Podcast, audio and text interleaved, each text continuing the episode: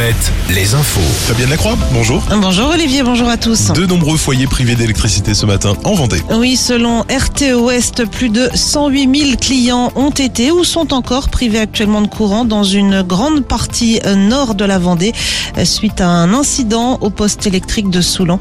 Les réparations sont en cours. Peut-être du nouveau dans l'enquête sur l'accident impliquant Pierre Palmade et trois autres personnes. Un individu est actuellement entendu par les gendarmes. L'homme âgé de 47 ans a appelé lui-même hier soir le 17 pour dire qu'il se trouvait dans la voiture de l'humoriste lors de la collision vendredi dernier. Il a été arrêté en état d'ébriété et n'avait pas, pas pu être entendu encore ce matin.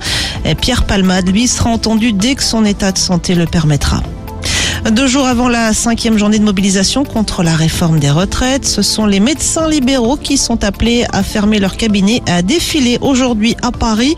Mobilisation pour demander une hausse des tarifs de consultation, mais aussi contre une proposition de loi examinée aujourd'hui au Sénat et qui permettrait aux patients de prendre rendez-vous chez un kiné ou un orthophoniste sans passer par la case médecin. Autre mobilisation ce mardi, celle des salariés des 26 magasins Galerie Lafayette, dont celui de La Roche-sur-Yon, détenu par l'homme d'affaires bordelais Michel Ohaillon. Ce dernier possédait également les enseignes Camailleux, liquidées en septembre, et Gosport, placé en redressement judiciaire. Les syndicats demandent des clarifications sur la situation financière de l'entreprise.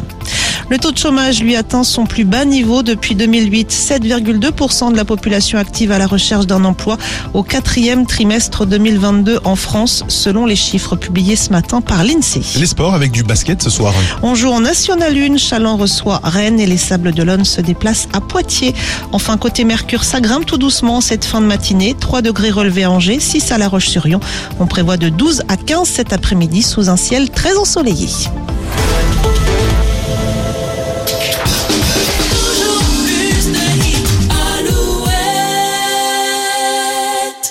See tonight, it could go either way.